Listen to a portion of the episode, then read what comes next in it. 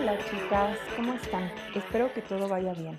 Primero que nada, una disculpa porque, bueno, como les dije en el post del Classroom, me vacunaron, o sea, es una buena noticia, pero lo pasé muy mal un par de días, como muchísimos otros docentes de este país, y la verdad no, no estaba en condiciones de sostener un discurso coherente durante hora y media. Entonces, una disculpa por, por ese hueco ahí en las clases y gracias por escuchar así grabado.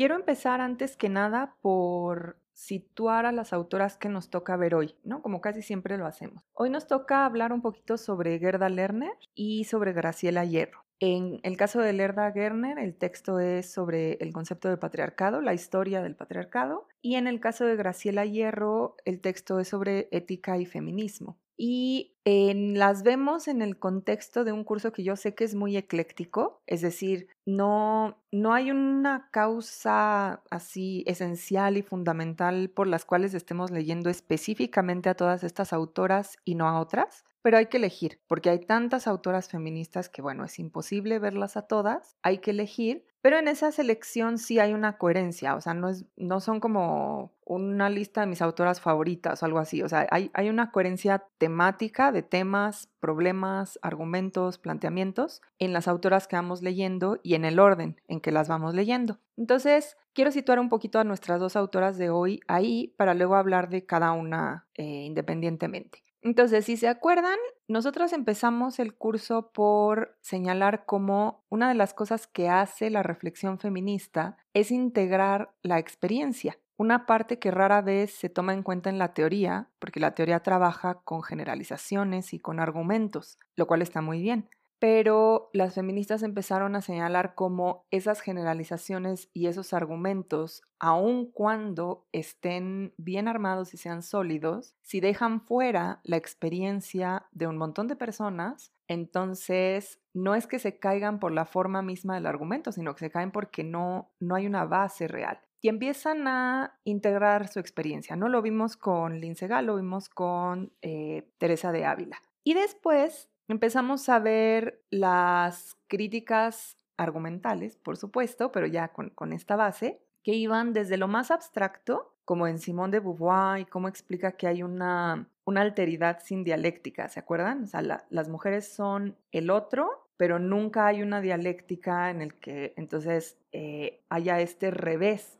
en que se ve las cosas desde esa perspectiva y entonces se haga una suerte de superación hegeliana, ¿no? De esa diferencia. Vimos también, por ejemplo, con Carol Gilligan, cómo hay diferencias de argumentación también, que se consideraron históricamente fallos, fallos en el desarrollo argumentativo y moral de las mujeres. Y vimos también cómo estas diferencias, estas jerarquizaciones y junto con esas jerarquizaciones las, desigualdades, las injusticias, las opresiones que surgen de ahí, se ven también en lo más concreto, ¿no? En, en, los espacios físicos que se construyen, en qué espacios se pueden o no utilizar y cómo. Acuérdense de Virginia Woolf, de Betty Friedan, ¿no? Y en las, las voces que pueden aparecer, alzarse en ciertos espacios o no, ¿no? El espacio público, el espacio privado, con Seila Benavides. Sobre esa reflexión empezamos a señalar temas y problemas más específicos que en el mejor de los sentidos critican ¿no? Estas, estos señalamientos. Es decir, no critican para decir son falsos, son, son eh, indispensables los señalamientos acerca de las diferencias en la conceptualización, en los espacios, en cómo se piensa el cuerpo, en la voz, en la participación en la sociedad, etc. Pero como de pronto tenían puntos ciegos. Y entonces vimos cuestiones de raza con Angela Davis, cuestiones de clase con Bell Hooks y Audre Lorde, y eh, cuestiones incluso de lengua, por ejemplo, con, o sea, raza, clase y lengua con Gloria Ansaldúa. Y entonces, ahora nos tocan estos textos que señalan también problemas particulares, insisto, en el mejor sentido de criticar y problematizar, pero volvemos un poquitín a, la parte teórica, ¿no? O sea, empiezan a señalar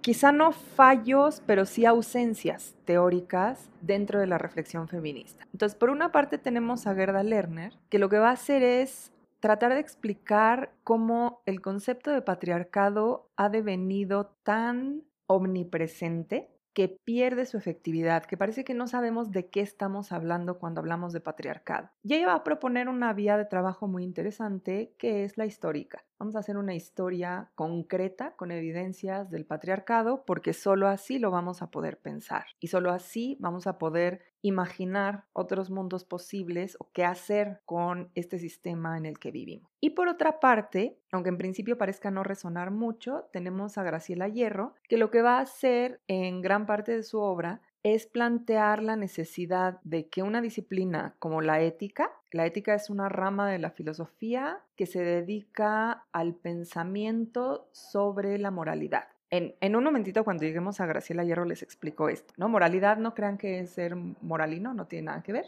Eh, entonces, ahorita lo explico, pero que esta rama de la filosofía, esta rama de especialización de, la filosofía, tenga una perspectiva feminista. Un poquito aquí seguimos sobre las huellas de Seila Benavid, cuando ella explica cómo históricamente el sujeto político si uno traza sus orígenes y lee con cuidado los textos, pues es el varón europeo con propiedades o educación. No siempre las dos, a veces es una, a veces otra, rara vez las dos, pero con propiedades o educación. Entonces, un poquito sobre esas huellas. No es que Graciela Hierro sea como discípula de Benaviv ni nada así, sino que aquí en el curso, sobre esa base, nos vamos ahora a la parte de la ética, que en cierto sentido lo digo con pinzas esto, pero bueno, para hacer una diferencia esquemática un poco facilona, en cierto sentido es más individual, ¿no? Así, Seila Benaviv se va por el lado político, Graciela Hierro por el lado ético, que sería un poquito más individual. Esto tiene sus muchísimos matices, pero bueno, hagan esta diferencia esquemática por el momento. Y lo que va a hacer Graciela Hierro es tratar de, bueno, no tratar, lo que va a hacer es argumentar claramente que hay una serie de diferencias en el pensamiento ético que han llevado, como dice Benaviv, a que el sujeto de la ética sea un sujeto muy particular, y suele ser un varón, ¿no?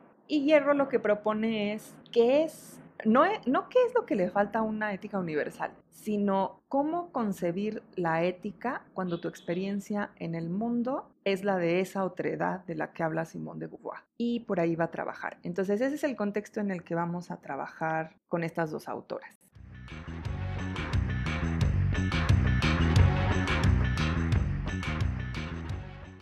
Entonces vamos a comenzar por Gerda Lerner. Em, Gerda Lerner es una historiadora y trabaja desde esa perspectiva. Y lo que va a hacer en, en, el libro entero, bueno, nosotros solo leímos el capítulo 2 en este curso, pero en el libro entero lo que va a hacer es tratar de aclarar un poco antropológicamente e historiográficamente qué es el patriarcado. Yo ya les había dicho, recuerdo en alguna otra de las clases, que cuando un concepto empieza a ser como el caballito de batalla para todo, es problemático. O sea, ahí prendan las alarmas, esto es problemático porque un solo concepto en ciencias, en ciencias sociales y en humanidades, un solo concepto no lo resuelve todo. Este es, por, por cierto, una forma de pensar de las matemáticas y la física, que es maravillosa en matemáticas y en física, pero que no funciona en el mundo de las relaciones y de la conducta humanas. Y es que las teorías deben de ser, y esta es una,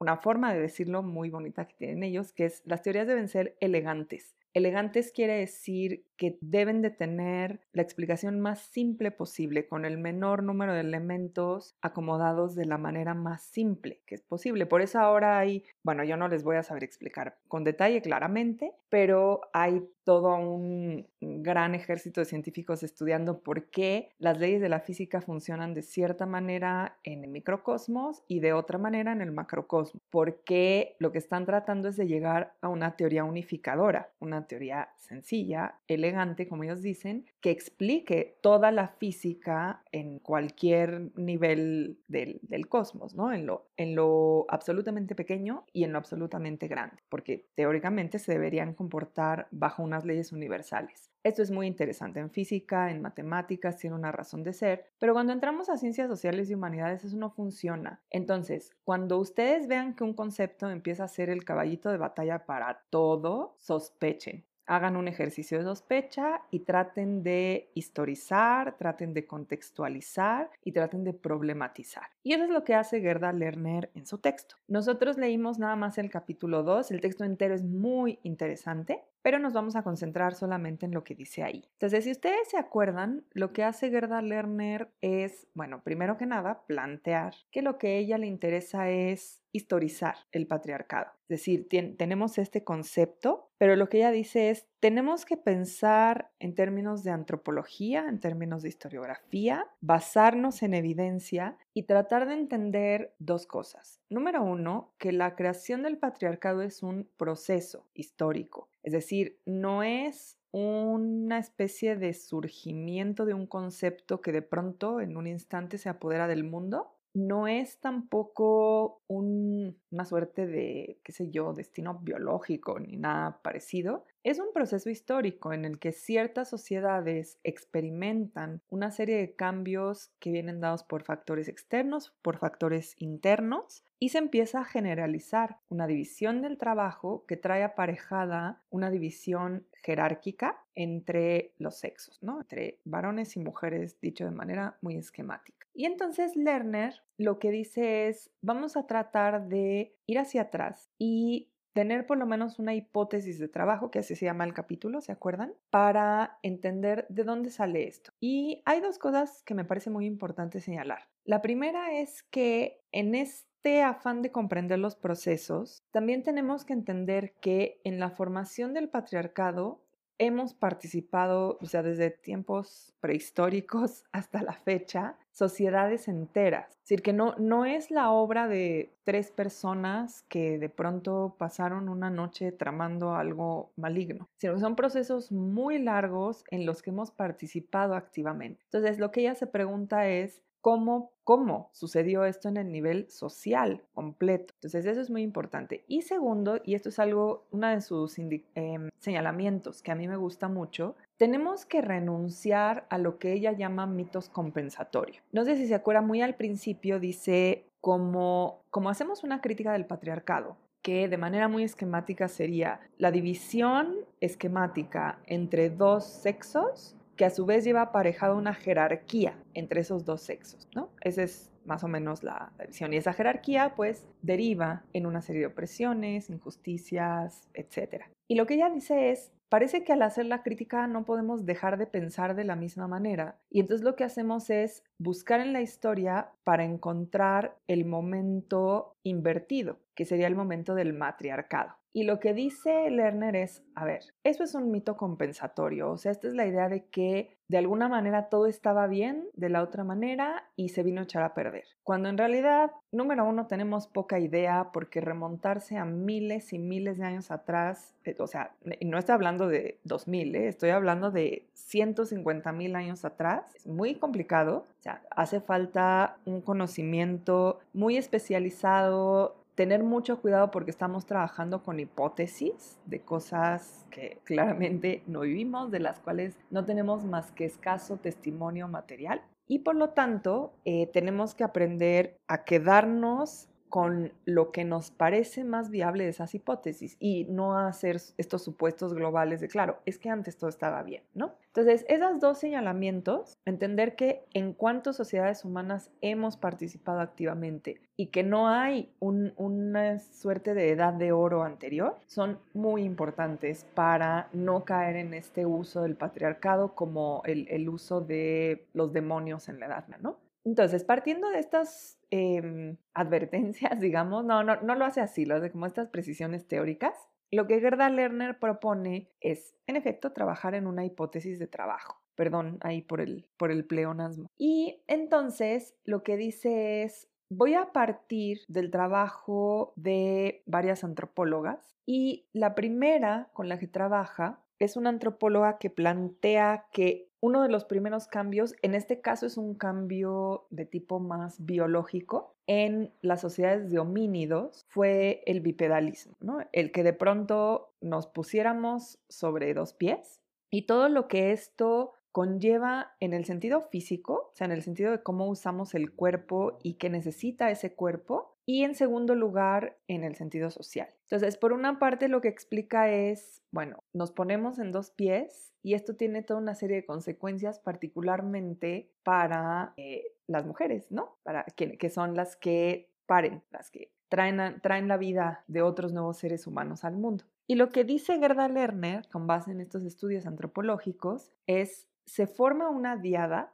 A ver, me, voy a ir un poquito hacia atrás. En el momento en que empezamos a andar en, dos pies, todo el sistema físico, o sea, el, sistema anatómico, que son las piernas, el vientre, el torso, cambia. O sea, se, ve obligado a adaptarse y tiene una serie de requerimientos, digamos, nuevos. Piensen, estos son procesos muy largos, ¿eh? Pero bueno, eh, tomándolo así como si tuviéramos un antes y un después, ¿no? Eh, cambia, tiene ciertos requerimientos nuevos. Y entre ellos está, por ejemplo, que puesto que el canal de parto se vuelve mucho más estrecho, los, bebés humanos nacen, por decirlo así, prematuros. Ustedes lo han visto, ay, no sé, en National Geographic, ¿no? Un, un potrito nace y a las cuatro horas está corriendo. Un bebé humano no puede hacer eso porque es muy prematuro, es muy chiquitito cuando nace, entonces depende enteramente de la mamá. Esto pasa, por cierto, en otras especies, ¿eh? los, elefantes, por ejemplo, también son así, pero bueno, haciendo un, extremo, ¿no? Están estos animalitos que nacen y a las cuatro horas ya son cerecitos autónomos,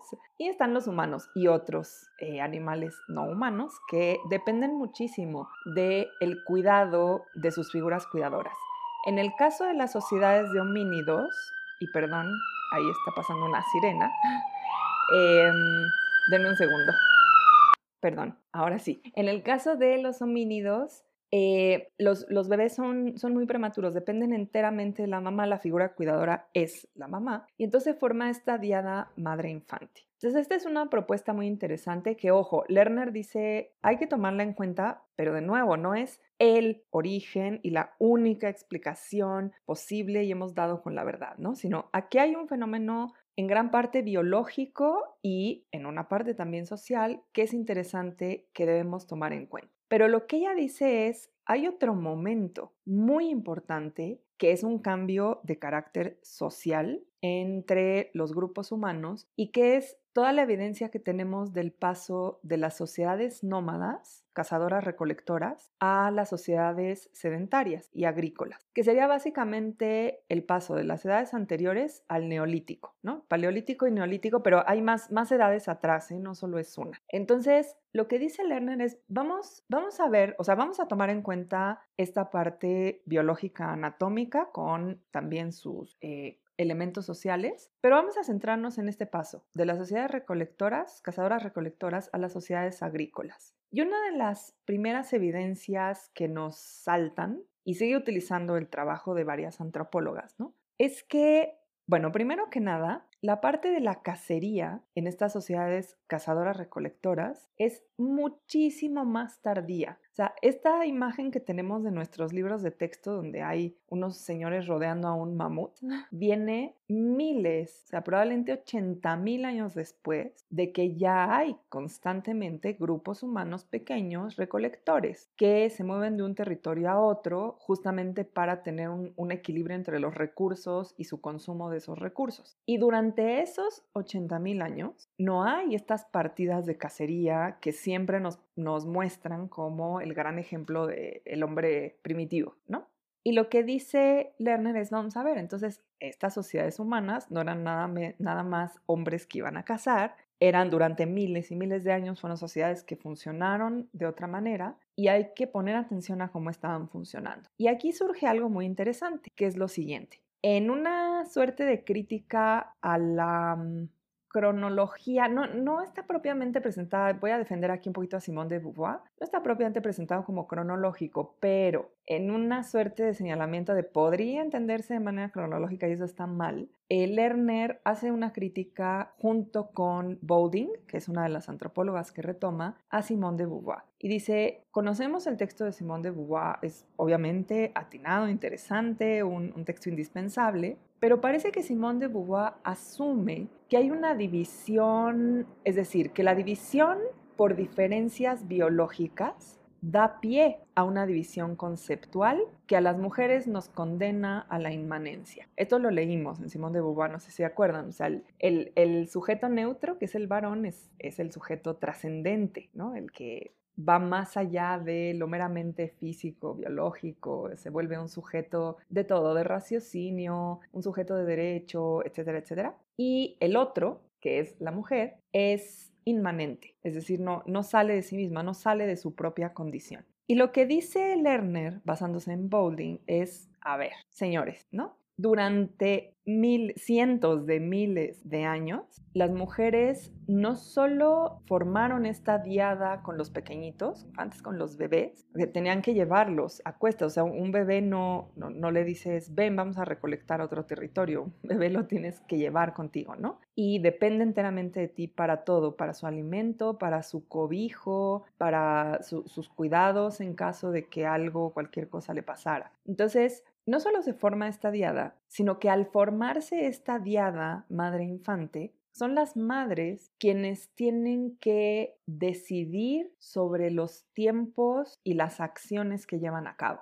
Entonces, ¿cuándo van a recolectar y cuándo no van? ¿Qué se recolecta y qué no se recolecta? ¿Qué hace más falta, qué hace menos falta? ¿Qué requiere el, humano chiquito, ¿no? En, en cada momento y en cada etapa qué herramientas se van a emplear para cada cosa, para salir, para cuidar, para quedarse, por ejemplo, para abrir semillas, para procesar semillas, eh, moras, ¿no? Para empezar, o sea, esto también lleva miles de años, para, para empezar a distinguir entre lo crudo y lo cocido, como dice Levi Strauss, ¿no? Y todo esto implica la capacidad y la autonomía para tomar decisiones, número uno, decisiones que son vitales, que, de las cuales depende la supervivencia del grupo entero. Y segundo lugar, no solo para tomar estas decisiones vitales, que ya es bastante, sino también para crear todo un universo, toda una cosmovisión, no me encanta esa palabra, pero vamos a ponerla ahí ahorita para, por razones de brevedad, toda una cosmovisión que permite la organización de los grupos humanos, la organización social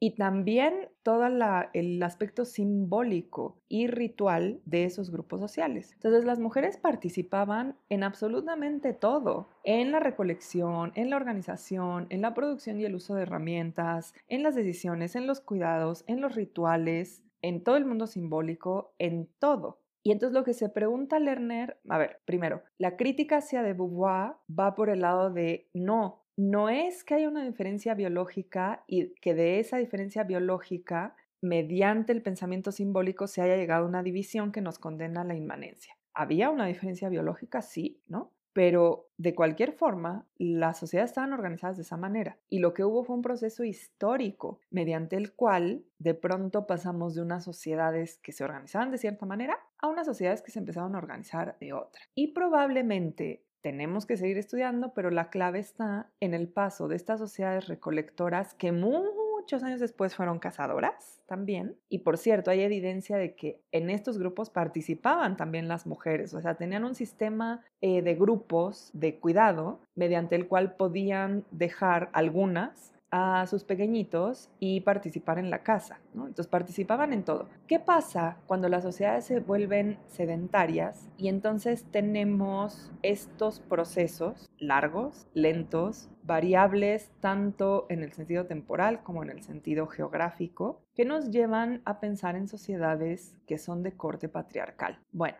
lo que dice Gerda Lerner es con el sedentarismo, y esto es muy curioso porque nos enseñan la historia como si fuera una escalerita, ¿no? O sea, el, el, homínido se alza en dos pies y sube una escalerita mediante la cual va de algo que llamamos primitivo, a algo que llamamos moderno y no solo moderno, sino civilizado. Y curiosamente el centro de la civilización siempre es lo contemporáneo. ¿no? esto es una cosa que se llama cronocentrismo, que es que tú piensas que el mundo estaba destinado a ser así como es ahora que tú estás vivo. ¿no? Entonces es una concepción muy curiosa. O sea, no nos damos cuenta de que muchas de las cosas que damos por sentado que así son, porque es la mejor manera de ser del mundo, se inventaron 10 minutos antes de que naciéramos, ¿no? Entonces es ahí una concepción del tiempo que es eh, la concepción del progreso y que es no solo muy curiosa, sino muy criticable. Y lo que dice Lerner es, bueno, estos son procesos, procesos que van, vienen, avanzan más, avanzan de manera distinta, momentos distintos, en localidades distintas, pero que en efecto, si tomamos en cuenta la paulatina interconexión del mundo, acaban por conformar una sociedad global patriarcal. Pero ¿cómo empiezan? ¿Cómo empiezan esos procesos? Y lo que ella dice es, bueno, del paso de las sociedades cazadoras recolectoras al sedentarismo, algo que no se nos suele explicar es que no es, o sea, no es que haya un ser humano por ahí que se le cae un huesito de naranja y entonces a los no sé cuántos días sale una plantita y luego se hace arbolito y dice, hey, miren, acabo de descubrir la agricultura, ¿no? Estos son procesos más largos y complicados. Y en ese paso, Fíjense, una sociedad que se está moviendo constantemente de territorio logra un cierto equilibrio de recursos. Ojo, no, ah, no, no caigamos justamente en lo que Lerner dice que no caigamos, que es mitificar, ¿no? Decir, uy, claro, es que eran tan sabios, esa era la solución a todo. Porque sabemos que las sociedades recolectoras si bien tenían como ciertas cosas increíbles, como trabajaban súper poco, ¿no?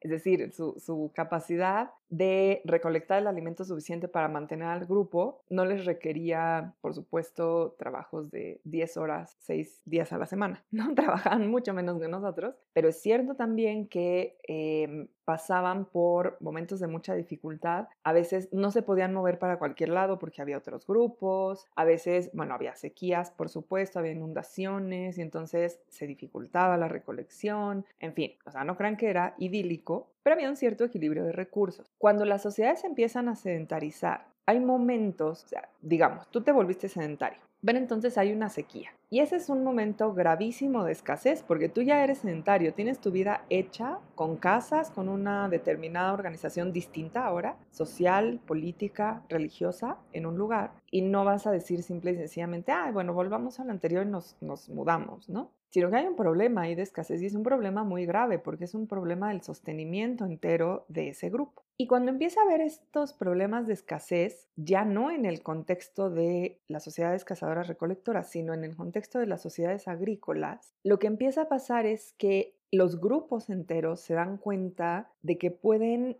manejar el equilibrio de recursos y esto se va a escuchar muy cruel, pero es una conciencia terrible pero pragmática. Pueden manejar la cuestión de la escasez de recursos si logran manejar la población de mujeres e infantes. O sea, ya, se los había yo dicho en, en, no me acuerdo si lo dije en este grupo o no, pero hay muchas sociedades históricamente que por supuesto que tienen esta conciencia y que, por ejemplo, si quieren que el grupo no crezca demasiado, entonces se deshacen de las niñas, ¿no? O sea, cuando son chiquititas, pues las, las ahogan o cosas así. Es terrible, es terrible. Pero sabemos que en sociedades donde no hay todavía un control seguro sobre las capacidades de reproducción, el control está entonces sobre las personas, sobre las personas capaces de reproducir. Y en este caso son las madres con sus infantes. Y entonces lo que dice Lerner es, las sociedades empiezan a dar cuenta de esto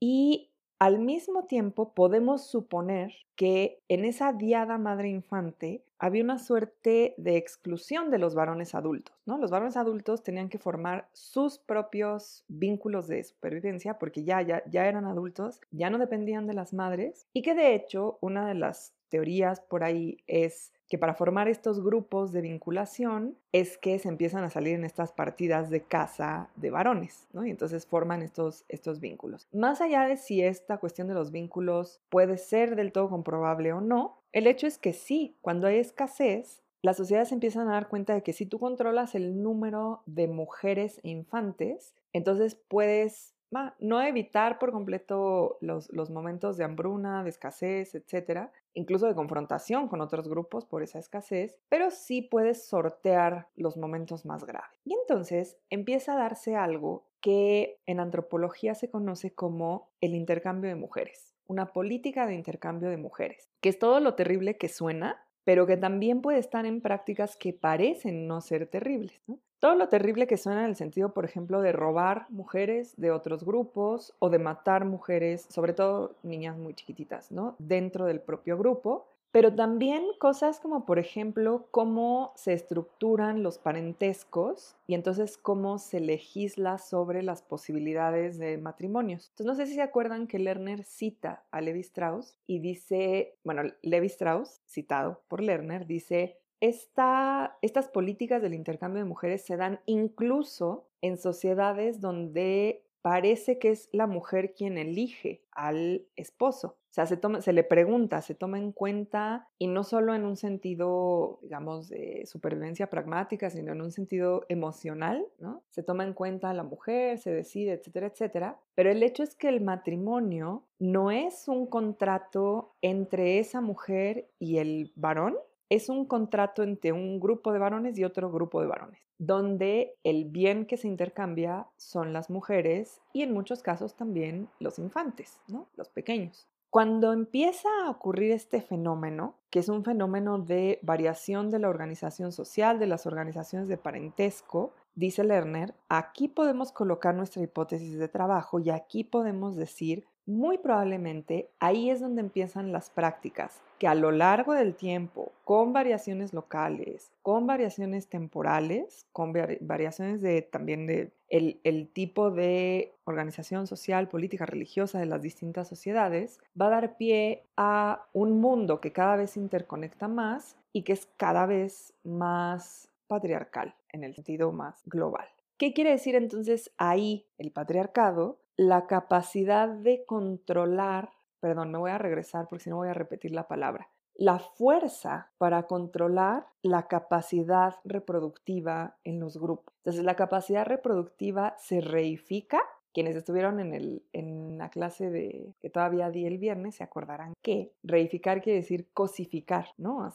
Convertirlo en una mercancía. La capacidad reproductiva se reifica se dan cuenta de que es un bien con el que pueden negociar la escasez. Estas sociedades enteras, ¿eh? o sea, no son tres señores, las sociedades enteras. Y entonces empiezan a organizarse de tal manera que se pueden llevar a cabo estos intercambios, que van desde las formas más brutales como la violación de las mujeres de otros grupos, hasta el intercambio tal cual económico de mujeres e infantes, hasta las estructuras de parentesco. Y lo que plantea Gerda Lerner es Fíjense cómo en realidad lo que tenemos es un, bueno, en esta hipótesis de trabajo, es un cambio de factores externos e internos, o sea, el, panorama, digamos, geográfico, biológico cambia, Cambian también las estructuras sociales, las cosmovisiones, pero todos participamos de ello. O sea, el grupo entero quería sobrevivir. No son, insisto, tres señores que dicen, ajaja, ya sé qué vamos a hacer. ¿Cuál es el problema? Que muchas de esas estructuras perviven y van mutando, y lo veremos con Rita Laura Segato, de diferentes maneras. Algunas de ellas para ser criticadas y ser reformadas, a veces con mayor éxito, a veces sin éxito alguno, y algunas de ellas para volverse más violentas. Entonces, ahí hay una hipótesis de trabajo interesante que si se fijan radica en un fenómeno complejo que tiene muchos factores y que coloca el centro del concepto de patriarcado en una fuerza muy específica que consiste en la fuerza destinada a reificar la capacidad reproductiva. Habría que preguntarnos cómo podría seguir esto vigente hoy, qué ha variado, qué no ha variado, para mejor, para peor,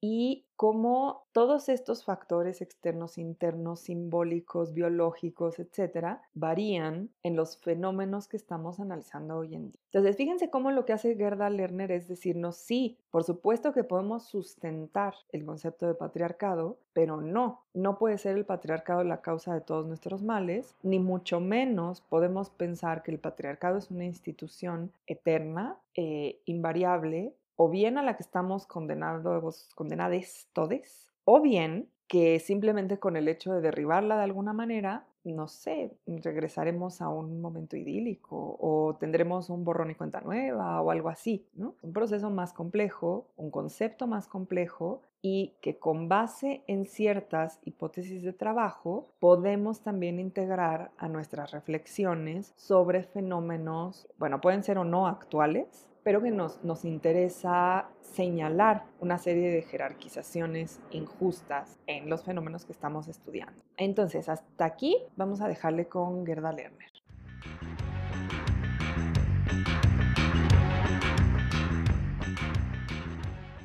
Vamos ahora entonces a pasar a nuestra segunda autora, que también no quiero que la clase sea muy larga, porque como todos lo van, todas todas la van a escuchar grabada. Quiero que, que, el tiempo sea cortito. Entonces, vamos a pasar a nuestra segunda autora, que es Graciela Hierro. Y bueno, Graciela Hierro fue una profesora de filosofía de nuestra facultad. Así es que me parece muy importante que en los cursos que damos en la facultad sobre pensamiento feminista haya al menos un texto de Graciela Hierro. Graciela Hierro viene del área de filosofía y se dedicó desde sus posgrados hasta el resto de su, de su vida trabajando en, la universidad, fue pues toda la vida, al área de la ética. Entonces les decía yo al principio de la clase que la ética, bueno, número uno, ojo ahí, la ética no es una serie de reglas de conducta, eso no es nunca, jamás la ética. Pero es cierto que los grupos humanos tenemos reglas de conducta, algunas explícitas, por ejemplo, eh, reglamentos, constituciones, normativas de ciertas instituciones y muchísimas implícitas, lo que se nos, lo que se nos educa a hacer en las casas, eh, quién puede hablar fuerte y quién no, cómo se sienta cada quien, etc. Son normas de conducta que no están escritas, pero que aprendemos ya sea en los entornos privados o bien por presión grupal o por imitación grupal. Entonces, ¿qué es lo que... Esto, perdón, me estoy saltando una parte importante. Estas reglas, el, el, ambiente normado bajo el cual vivimos, se llama moralidad. Moralidad no es moralina, no quiere decir tampoco una lista de, no sé, comportamientos de la Liga de la Decencia ni nada parecido. Son los comportamientos bajo los cuales se rigen ciertas sociedades y varían. Varían también, como bien nos lo ha dicho Lerner, histórica y geográficamente. Entonces, ¿qué es lo que hace la ética? La ética lo que hace es reflexionar acerca de la validez, cómo se conforma ese ambiente normado y cuál es su validez. A eso es lo que, a lo que se dedica la rama de la ética en filosofía. Es muy antigua, ¿no? La, la eh, rastreamos hasta lo que siempre rastreamos en el pensamiento occidental, que es la Grecia antigua, y sigue muy, muy vigente. Yo creo que es muy necesaria el día de hoy. Y Graciela Hierro se especializa en esta área y se da cuenta de que, así como Seila Benavid vimos en este curso, dice, bueno, miren, el sujeto de la política en Occidente, pues en realidad es un varón europeo, ¿no? Entonces tenemos un problema con nuestras reflexiones políticas. Lo que hace Graciela Hierro es decir, sí, el sujeto de la ética es un varón. Parece un sujeto abstracto, parece un sujeto universal, pero si, lo analizamos con cuidado, resulta ser un varón, porque quienes han reflexionado sobre ética han sido en su inmensa mayoría varones. Y entonces lo que ella propone es una ética feminista, que por cierto, no crean que no recibió unas críticas acérrimas cuando hizo esta propuesta, ¿no? Pero sus textos están básicamente dedicados a fundamentar filosóficamente esta idea de una ética feminista. Y una de las primeras cosas que Graciela Hierro señala en este texto, pero también en un montón de artículos y en otros libros, es que bueno, ella se va a abocar a una ética, la ética en general, parte del presupuesto, de dos presupuestos. Nuestra conducta es maleable, o sea, no estamos destinados biológicamente a comportarnos de cierta manera, o por lo menos no en nuestra totalidad nuestra conducta es maleable. Y segundo, podemos vivir vidas bien vividas, vidas buenas. Este es un concepto muy lindo, a la vez muy problemático, ¿no? ¿Qué, ¿Qué significa vivir una vida buena? Y en el caso de Graciela Hierro, ella lo dice abiertamente, claramente y fundamentadamente. Para ella una vida buena requiere de una ética hedonista. Y esto puede sonar un poquito raro, ¿no? Porque no nos educan de esa manera, o sea, nos educan a que lo ético es más bien, pues, lo, normativo y como el deber, ¿no? Pero no, hay éticas, muchas, por cierto, que son hedonistas, es decir, que tienen que ver con el placer. De ahí el título de este texto, que es Ética del Placer. Entonces, ¿a qué se refiere con esto Graciela Hierro? Bueno, les voy a hacer una, una paráfrasis, bueno, no me la sé de memoria, pero en, en un par de textos Graciela Hierro dice que a las mujeres lo que se nos olvida con más facilidad en la vida es que parte del deber ético es el deber de ser felices. Y este es, este es una, ella lo, lo, dice mejor que yo claramente, pero creo que es una de las enseñanzas más fuertes de la filosofía de Graciela Hierro, que es no solo darle una perspectiva feminista al sujeto de la ética, sino abrir a ese sujeto a considerar la felicidad como una parte integral de una vida buena. O sea, la vida buena no es nada más cumplir con ciertas normas, la vida buena debe tender hacia la felicidad. ¿Y qué es la felicidad? Esto es muy común en las éticas que se manejan por mm, un, un cierto estado es la falta de otro estado. Entonces, ¿qué es la felicidad? La ausencia de sufrimiento. Y creo que es muy interesante porque ¿a qué apuntan todas las religiones? ¿A qué apuntan todos los intentos de sistemas políticos para ver si así vivimos mejor? Pues por lo menos si no a erradicar, sí a disminuir el sufrimiento, ¿no? Creo que yo por lo menos encuentro muchísima lógica en comportamientos e instituciones que a veces, vistos desde fuera, parecen muy lógicos si uno los considera desde la perspectiva de seres humanos que buscan disminuir el sufrimiento, porque no nos gusta sufrir, a nadie le gusta sufrir,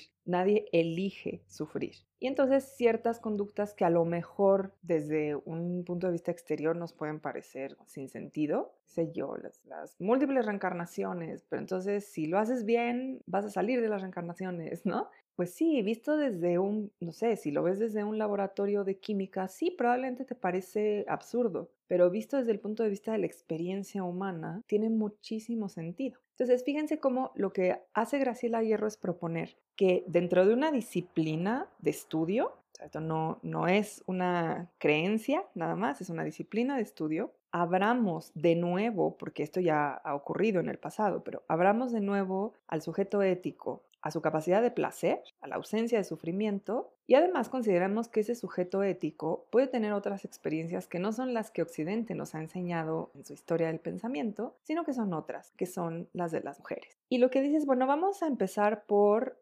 preguntarnos cómo es que se tiene acceso al placer. Y lo que ella dice es, para tener acceso al placer, en primer lugar, hay que tener acceso al propio deseo. O sea, ¿qué es, qué es el placer sino cumplir ciertos deseos? Por cierto, aquí no, no vayan a, a irse, porque esta palabra está muy cargada en el discurso social, placer, está muy cargada en el discurso social y no quiero que lo piensen exclusivamente como placer sexual. Está incluido, por supuesto, el placer sexual, pero de ninguna manera la palabra se limita a ese placer. Ahorita hablamos un poquito más de esto. Entonces, lo que dice Graciela Hierro es, para acceder al placer, en primer lugar, tenemos que acceder a nuestro propio deseo. Y aquí tenemos dos problemas, porque por un lado, nunca se nos ha dado un acceso transparente a nuestro propio cuerpo. Ustedes saben muy bien que los estudios anatómicos, médicos, eh, psiquiátricos, psicológicos, psíquicos, vamos a llamarlo de manera más eh, general,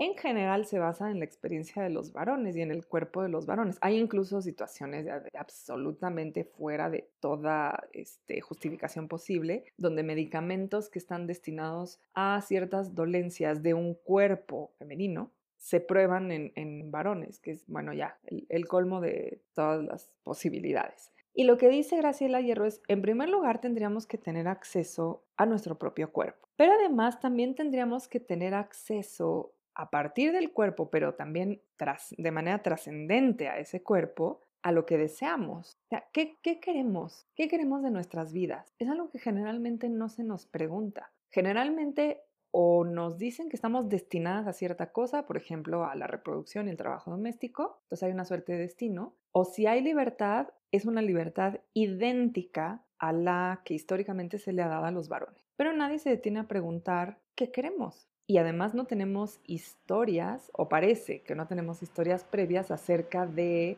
lo, que nuestra experiencia nos lleva a desear. Más adelante lo veremos, Hierro dice, claro que las tenemos. Tenemos mamás y tenemos abuelas, tenemos tías y podemos ir formando narrativas del deseo. Pero en principio, teoría ética, pues no, no tenemos eso. Entonces, número uno, acceso al cuerpo y acceso al deseo. Y número dos, y ahora sí me regreso un poquito, hay que considerar el placer en lo que realmente significa, que en efecto es mm, estar bien en el propio cuerpo y estar bien en el propio deseo, pero ojo, también quiere decir tomar la decisión correcta. O sea, nosotras tenemos deseos, hay, hay, que saber cómo acceder a esos deseos porque históricamente no se nos han dado, pero accedemos al cuerpo, accedemos al deseo y el placer no está ya ahí. El placer todavía tiene otro paso que es tomar la decisión que hace que ese deseo esté en el mundo para que nosotras estemos tranquilas y sin dañar a otro. Aquí no estoy diciendo que se parezcan porque de hecho no, o sea,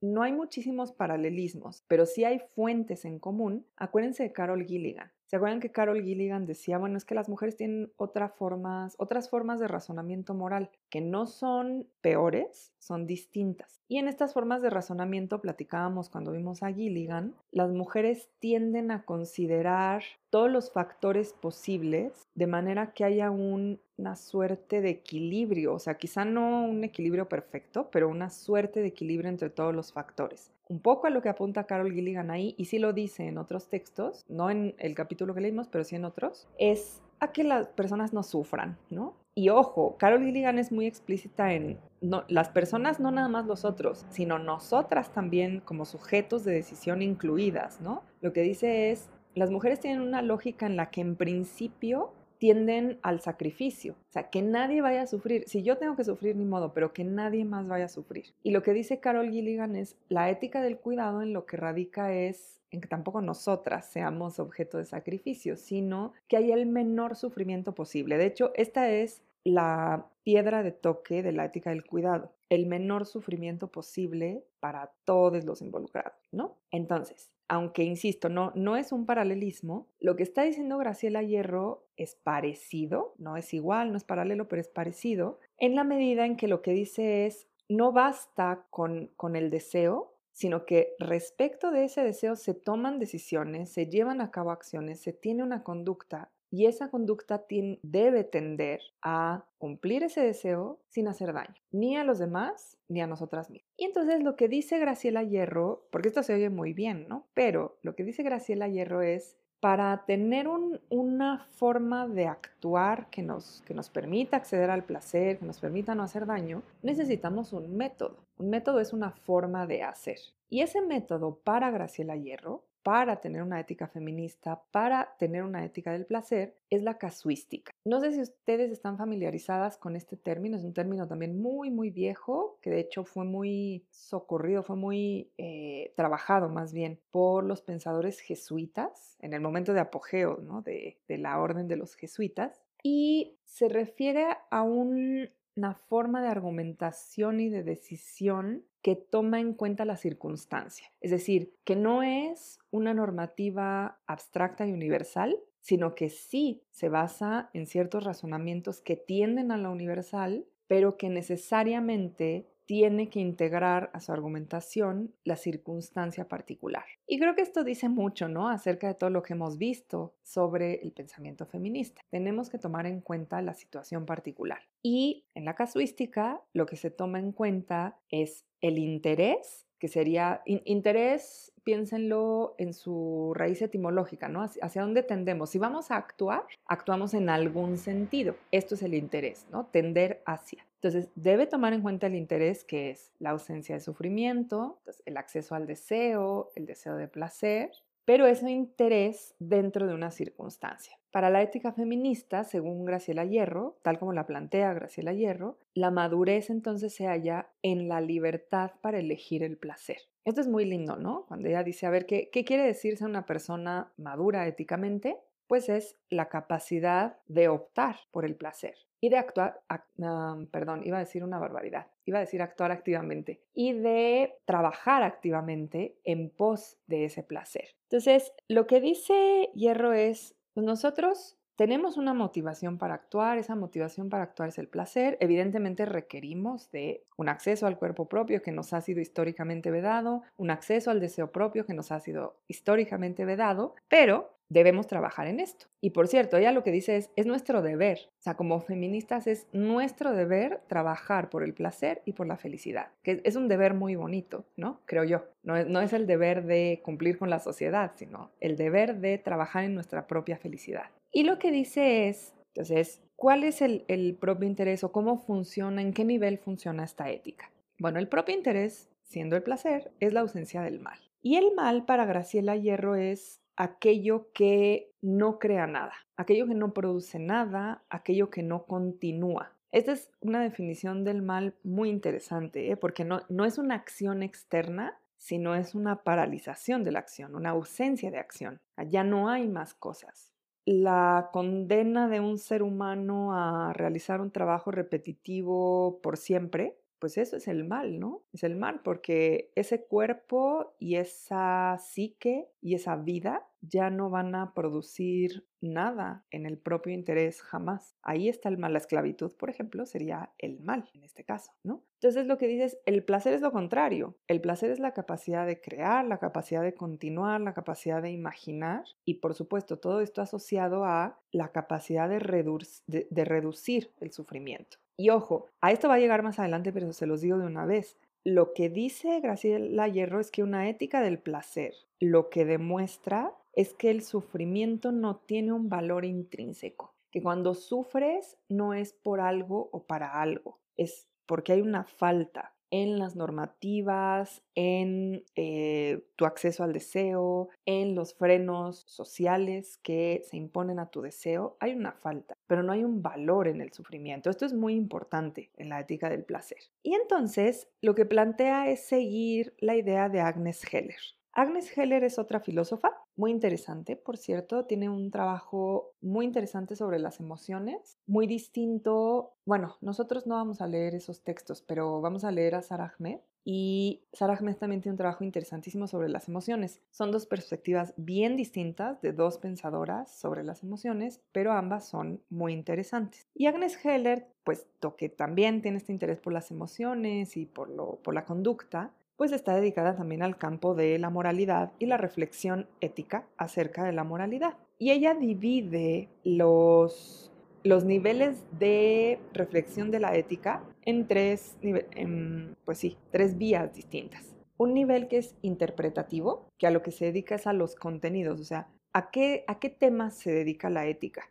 Se dedica a si debemos, eh, qué sé yo, cómo, ocupamos ciertos espacios o no, quién debe acceder, espacios de poder, quién debe acceder o no, por qué, cómo, ¿eso lo toca la ética o no lo toca la ética? ¿no? Entonces, se, pregunta acerca de los contenidos. Ese es el nivel interpretativo. Luego está el nivel normativo, que se dedica a la reflexión sobre el deber, cómo se constituye, si es un razonamiento, un, juicio individual, si es una imposición social, si es una materia de, este, casi que de destino humano algo así, ¿no? ¿Qué es eso del deber? ¿Cómo se constituye? ¿Cómo se fundamenta? Y el tercer nivel, que es el que nos interesa aquí, el que le interesa a Hierro y por lo tanto a nosotras, es el nivel educativo terapéutico. Aquí una acotación muy importante, que es la de la palabra terapéutico. Terapéutico y terapia vienen de un término griego, que es terapeia. Terapeia en términos muy generales quería decir cura, es decir, hay un mal y tú atiendes ese mal con una cura. Evidentemente viene de la medicina, ¿no? Este, tú tienes una herida y entonces esa herida se cura con ciertos remedios. Ese, eh, tanto los remedios como la acción son la terapia. Mucho más adelante, dentro del campo filosófico, y esto es importante para que aquí se entienda, terapia empezó a considerarse como la cura del alma. Así se le llamaba. Incluso hay tratados, eh, sobre todo medievales, bueno, quizás desde la época helenística, sí, desde la época helenística y hasta el Renacimiento, y hay muchos tratados ahí en medio medievales, que, eh, medio medievales, que se dedican a este tema de la cura del alma. Y la cura del alma es, en efecto, la conciencia de que hay cosas que nos hacen sufrir, no necesariamente una herida, no necesariamente abrirnos la planta del pie, sino hay pensamientos que nos hacen sufrir, hay sucesos que nos hacen sufrir y cómo la filosofía puede ayudar a enfrentar estas situaciones, no a borrarlas del mundo, pero sí a enfrentarlas. Y esto tiene una larga historia, ¿eh? o sea, ya desde Epicuro y desde Séneca se hablaba ya de, de la cura del alma. Entonces, cuando Agnes Heller, y con Agnes Heller Graciela Hierro se refiere a un nivel terapéutico, se está refiriendo a esto, a cómo pensar acerca del sufrimiento con el interés de disminuirlo, por supuesto. Entonces, en este nivel educativo terapéutico, Agnes Heller ubica la capacidad de moldear la conducta. Acuérdense que esta es una premisa de la ética, si no, ¿para qué hay ética? ¿no? Si no podemos moldear nuestra conducta, ¿para qué hay ética? Entonces, la capacidad de moldear nuestra conducta, o bien para salir de la infelicidad, o bien para evitar la infelicidad. Entonces, fíjense, lo que están hablando es de cómo tomamos decisiones que nos permitan evitar el sufrimiento? Y es una pregunta complicada, porque no es, a, veces la palabra hedonista nos lleva a pensar de manera muy simplista en una suerte de egoísmo, ¿no? O sea, de pues sentirme bien y ya. Pero la palabra no quiere decir eso. La palabra justo quiere decir moldear la conducta de tal manera que te permita acceder al placer, el placer entendido como la ausencia de sufrimiento. Y aquí el quid de la cuestión es ese moldear la conducta. ¿Qué conductas, qué acciones, perdón, qué acciones tomamos, qué decisiones tomamos para poder llevar una vida buena, que es una vida que tiende a la felicidad, que tiende a este placer, un placer que, insisto, no está solamente en el cuerpo, no está solamente en el deseo, sino en la conducta que nos lleva a la tranquilidad con ese cuerpo, con ese deseo y que en esa tranquilidad permite la ausencia de sufrimiento. Y aquí es donde Graciela Hierro dice, bueno, pues para poder bueno, perdón, la ética del placer pertenece a este nivel educativo terapéutico, o sea, de lo que trata es de moldear la conducta. Y para empezar, la conducta de las mujeres, a quienes se nos suele olvidar que uno de los deberes de la ética es nuestra propia felicidad. Y lo que Hierro dice, basándose en estos niveles de Agnes Heller, es que para poder moldear la conducta necesitamos aprender, ¿no? Y necesitamos aprender acerca de nuestras propias necesidades, nuestras propias inclinaciones, nuestros propios deseos, nuestro propio cuerpo. ¿Y de dónde vamos a aprender si históricamente nos ha sido vedado este conocimiento? Aquí es donde viene esta parte donde dice, bueno, tenemos hermanas mayores, tenemos madres, tenemos tías, tenemos abuelas, tenemos maestras, y ahí está ese conocimiento. El conocimiento está en la experiencia histórica de estas personas. Remítanse aquí, o sea, hagan, hagan puentes entre las autoras. Remítanse aquí a Virginia Woolf, ¿no? Y a todo lo que dice acerca del el canon y cómo, pues no, no tenemos un canon porque nuestras madres y abuelas habían estado ocupadas criando a los hijos. Es cierto, pero ahí también hay otros conocimientos, ¿no? O remítanse a Silvia Federici y esta idea de cómo las mujeres campesinas europeas de ciertas zonas de Europa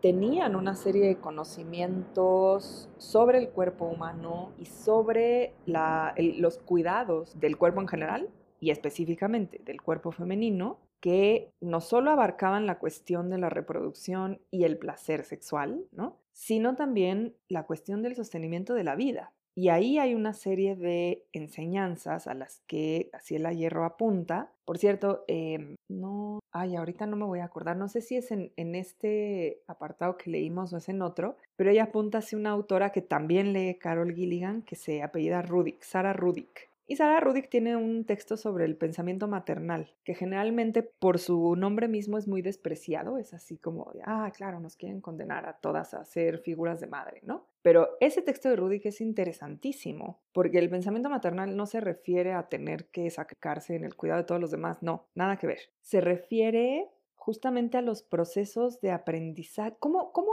¿Cómo aprendemos? O sea, cuando yo les hablo aquí, pobres de ustedes, hora y media seguida sobre estos textos y tal, ¿qué es lo que pasa en medio? ¿Qué es lo que, pasa de que yo, de que hay esos textos y ustedes los leen y luego yo digo estas palabras y luego ustedes lo piensan? ¿Qué es lo que pasa con nuestras conductas? ¿Qué es lo que pasa con nuestros pensamientos? ¿Qué pasa con cómo nos relacionamos con nuestro cuerpo? Es más, incluso qué pasa con lo que soñamos, por ejemplo. En el sentido literal de nos vamos a dormir y soñamos y en el sentido metafórico de que, qué queremos ahora, que, a qué aspiramos, ¿no? Porque pasan cosas, pero desconocemos en gran medida eso que pasa en medio. A eso se dedica la pedagogía y no me dejarán mentir todas ustedes cuando les diga que pedagogía es una de las áreas más denostadas de nuestra facultad. Y la denostamos no solo porque nos parece que tener un conocimiento ya es poder transmitirlo, cosa que es muy cuestionable, sino porque es un área eminentemente femenina, ¿no? Las compañeras de pedagogía, en su inmensa mayoría, son compañeras. Ahí tenemos un problema, ¿no? Y yo creo que el resto de la facultad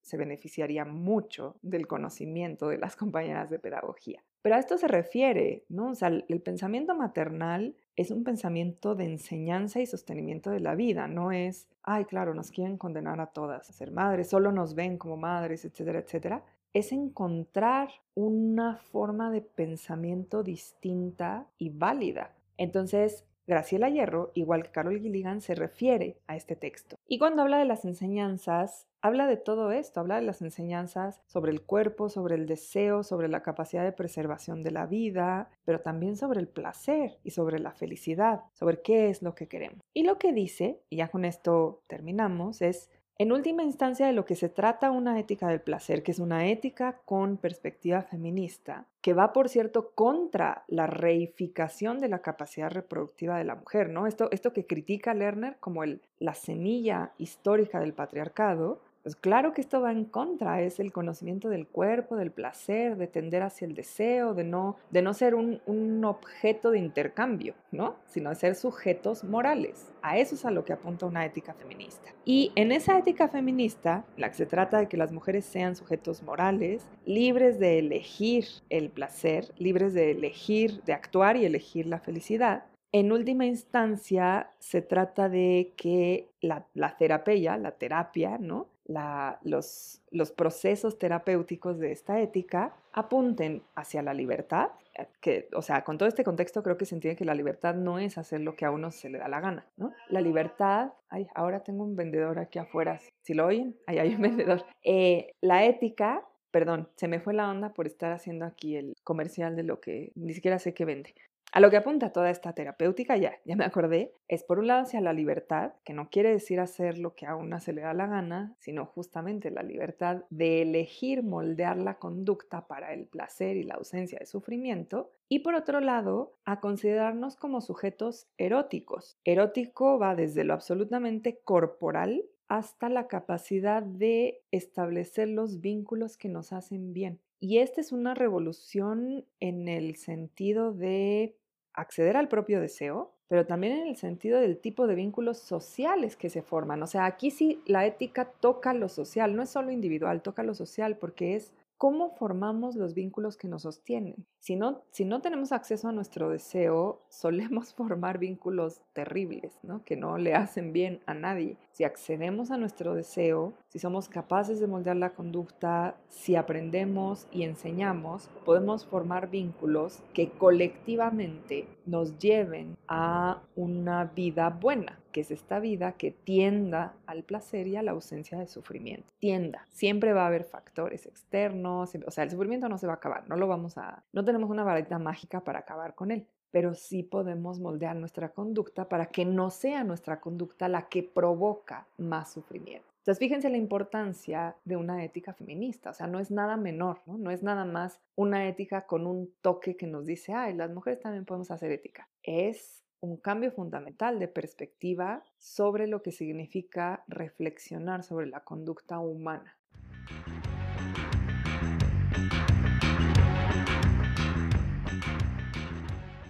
Entonces, vamos a dejarle hasta aquí, si les parece bien. Gracias de nuevo por escuchar por acá en lugar de, que nos viéramos Zoom. Una disculpa por los inconvenientes que esto les pueda haber causado. Eh, cualquier duda que tengan, por favor, me escriben, toda confianza. Ya nos veremos eh, la próxima para hablar de toca Segato, Rita Laura Segato, a la que voy a vincular un poquito con Lerner, ya les contaré. Y nos toca también Nancy Fraser, que, bueno, un poquito quizá con Graciela Hierro, porque vuelve a la política, ¿no? Un poco, más bien debería ser Cela Benaví, pero bueno, un poquito con Graciela Hierro, porque hablar sobre cuestiones políticas. Entonces lean por favor esos textos. Cualquier cosa me escriben. Espero que estén muy bien, cuídense mucho y nos vemos pronto. Gracias chicas, bye bye.